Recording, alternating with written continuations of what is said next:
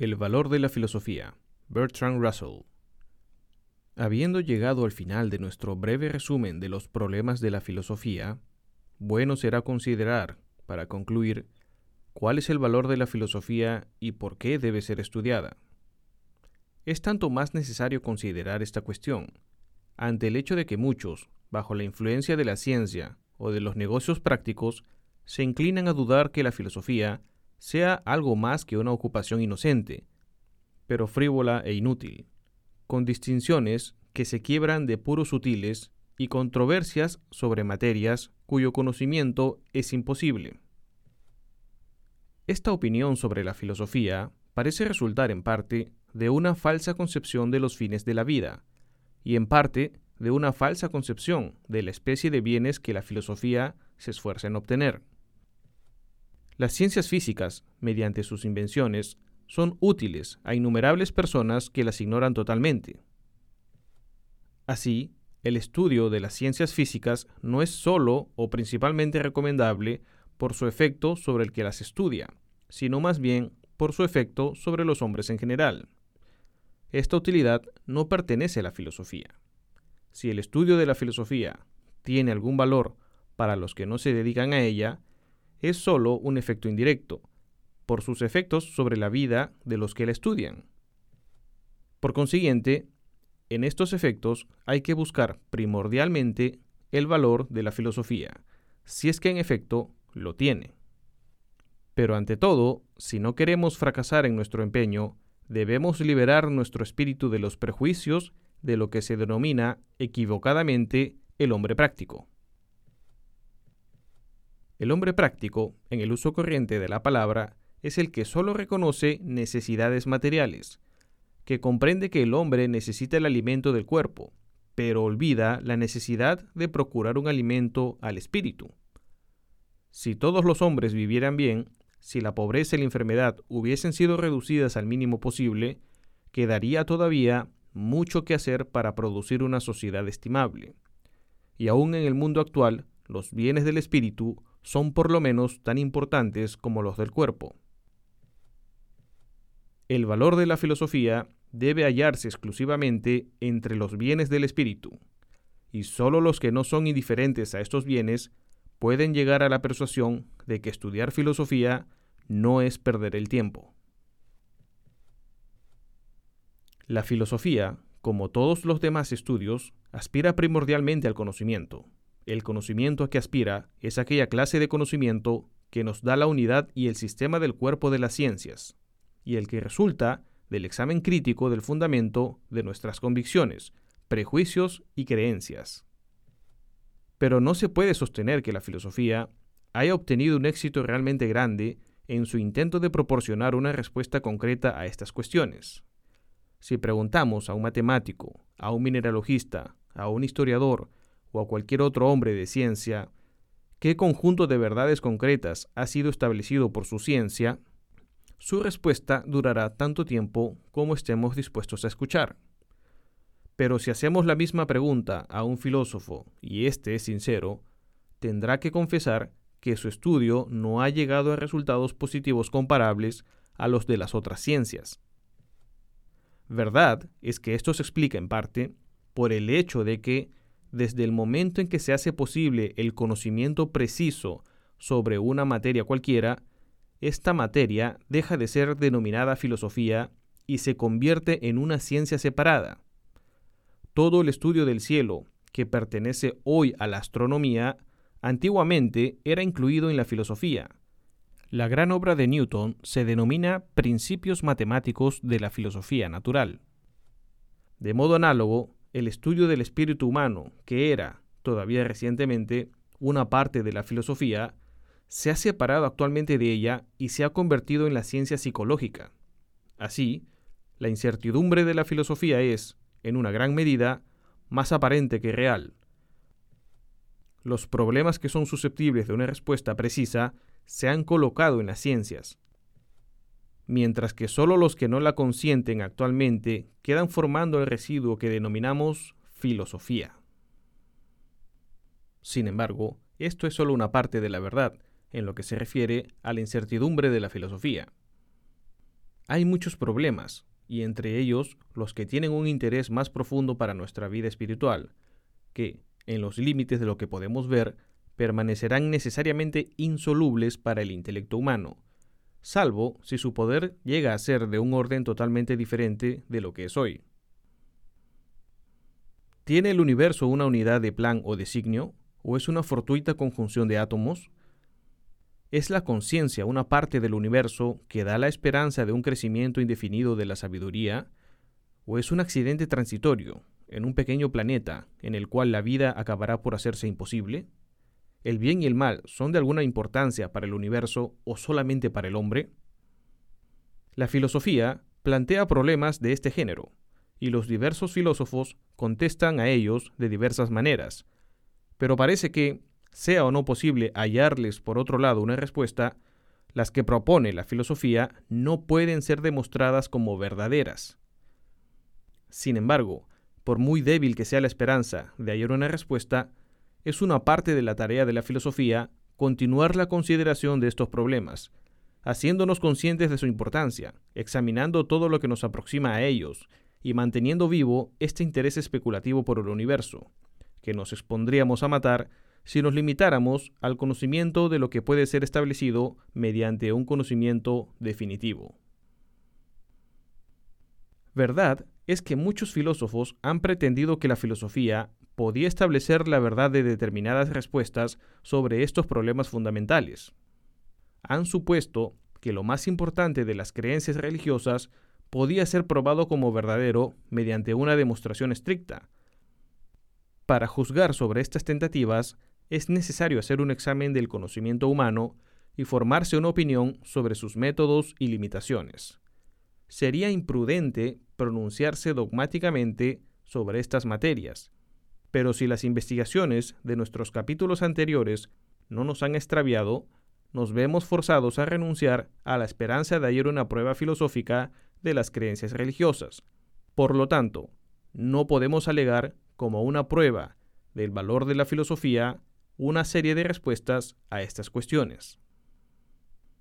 Una vez más, el valor de la filosofía no puede depender de un supuesto cuerpo de conocimientos seguros y precisos que puedan adquirir los que la estudian. De hecho, el valor de la filosofía debe ser buscado en una larga medida en su real incertidumbre. El hombre que no tiene ningún barniz de filosofía va por la vida prisionero de los prejuicios que derivan del sentido común, de las creencias habituales en su tiempo y en su país, y de las que se han desarrollado en su espíritu sin la cooperación ni el consentimiento deliberado de su razón. Para este hombre, el mundo tiende a hacerse preciso, definido, obvio. Los objetos habituales no le suscitan problema alguno, y las posibilidades no familiares son desdeñosamente rechazadas. Desde el momento en que empezamos a filosofar, hallamos, por el contrario, como hemos visto en nuestros primeros capítulos, que aún los objetos más ordinarios conducen a problemas a los cuales solo podemos dar respuestas muy incompletas. La filosofía, aunque incapaz de decirnos con certeza cuál es la verdadera respuesta a las dudas que suscita, es capaz de sugerir diversas posibilidades que amplían nuestros pensamientos y nos liberan de la tiranía de la costumbre. Así, el disminuir nuestro sentimiento de certeza sobre lo que las cosas son aumenta en alto grado nuestro conocimiento de lo que pueden ser. Rechaza el dogmatismo algo arrogante de los que no se han introducido jamás en la región de la duda liberadora y guarda vivaz nuestro sentido de la admiración, presentando los objetos familiares en un aspecto no familiar. Aparte esta utilidad de mostrarnos posibilidades insospechadas, la filosofía tiene un valor, tal vez su máximo valor, por la grandeza de los objetos que contempla, y la liberación de los intereses mezquinos y personales que resultan de aquella contemplación. La vida del hombre instintivo se halla encerrada en el círculo de sus intereses privados. La familia y los amigos pueden incluirse en ella, pero el resto del mundo no entra en consideración, salvo en lo que pueda ayudar o entorpecer lo que forma parte del círculo de los deseos instintivos. Esta vida tiene algo de febril y limitada. En comparación con ella, la vida del filósofo es serena y libre. El mundo privado de los intereses instintivos es pequeño en medio de un mundo grande y poderoso que debe, tarde o temprano, arruinar nuestro mundo particular. Salvo si ensanchamos de tal modo nuestros intereses que incluyamos en ellos el mundo entero, permanecemos como una guarnición en una fortaleza sitiada, sabiendo que el enemigo nos impide escapar y que la rendición final es inevitable. Este género de vida no conoce la paz, sino una constante guerra entre la insistencia del deseo y la importancia del querer. Si nuestra vida ha de ser grande y libre, debemos escapar, de uno u otro modo, a esta prisión y a esta guerra. Un modo de escapar a ello es la contemplación filosófica. La contemplación filosófica, cuando sus perspectivas son muy amplias, no divide el universo en dos campos hostiles, los amigos y los enemigos, lo útil y lo adverso, lo bueno y lo malo. Contempla el todo de un modo imparcial. La contemplación filosófica, cuando es pura, no intenta probar que el resto del universo sea afín al hombre, Toda adquisición de conocimiento es una ampliación del yo, pero esta ampliación es alcanzada cuando no se busca directamente.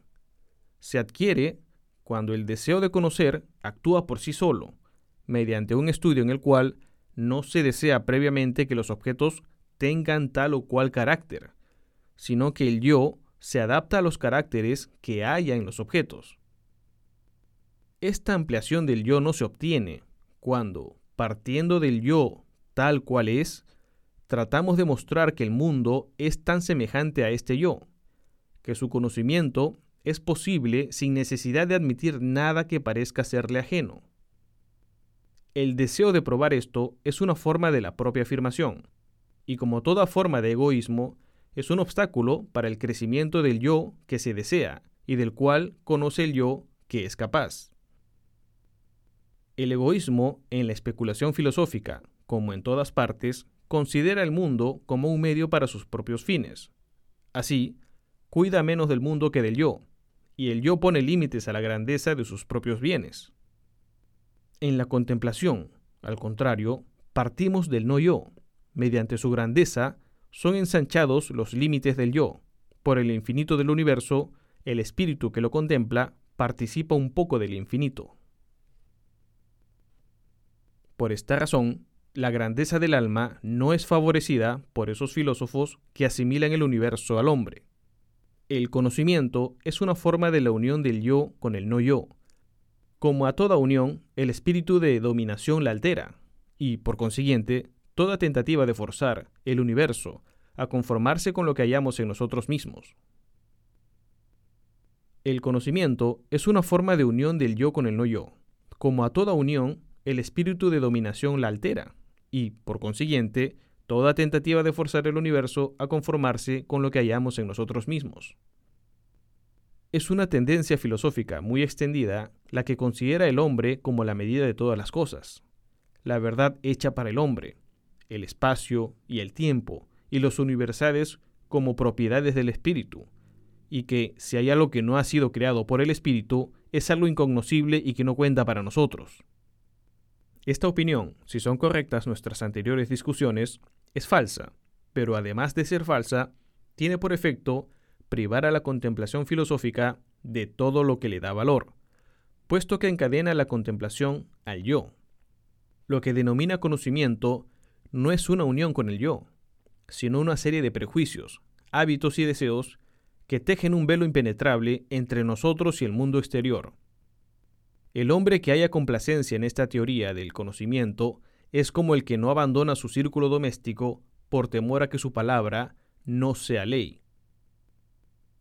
La verdadera contemplación filosófica, por el contrario, halla su satisfacción en toda ampliación del no yo, en todo lo que magnifica el objeto contemplado, y con ello el sujeto que la contempla. En la contemplación, todo lo personal o privado, todo lo que depende del hábito, del interés propio o del deseo perturba el objeto y por consiguiente la unión que busca el intelecto. Al construir una barrera entre el sujeto y el objeto, estas cosas personales y privadas llegan a ser una prisión para el intelecto. El espíritu libre verá, como Dios lo pudiera ver, sin aquí ni ahora, sin esperanza ni temor, fuera de las redes de las creencias habituales y de los prejuicios tradicionales.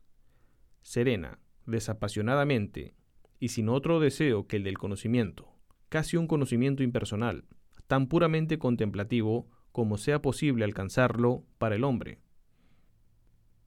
Por esta razón también, el intelecto libre apreciará más el conocimiento abstracto y universal, en el cual no entran los accidentes de la historia particular, que el conocimiento aportado por los sentidos, y dependiente, como es forzoso en estos conocimientos, del punto de vista exclusivo y personal, y de un cuerpo cuyos órganos de los sentidos deforman más que revelan. El espíritu acostumbrado a la libertad y a la imparcialidad de la contemplación filosófica guardará algo de esta libertad y de esta imparcialidad en el mundo de la acción y de la emoción. Considerará sus proyectos y sus deseos como una parte de un todo, con la ausencia de insistencia que resulta de ver que son fragmentos infinitesimales en un mundo en el cual permanece indiferente a las acciones de los hombres. La imparcialidad, que en la contemplación es el puro deseo de la verdad, es la misma cualidad del espíritu, que en la acción se denomina justicia, y en la emoción es este amor universal que puede ser dado a todos y no solo a aquellos que juzgamos útiles o admirables. Así, la contemplación no solo amplía los objetos de nuestro pensamiento, sino también los objetos de nuestras acciones y afecciones. Nos hace ciudadanos del universo, no solo de una ciudad amurallada, en guerra con todo lo demás. En esta ciudadanía del universo consiste la verdadera libertad del hombre, y su liberación del vasallaje de las esperanzas y los temores limitados. Para resumir nuestro análisis sobre el valor de la filosofía, la filosofía debe ser estudiada no por las respuestas concretas a los problemas que plantea, puesto que, por lo general, ninguna respuesta precisa puede ser conocida como verdadera, sino más bien por el valor de los problemas mismos, porque estos problemas amplían nuestra concepción de lo posible, enriquecen nuestra imaginación intelectual y disminuyen la seguridad dogmática que cierra el espíritu a la investigación.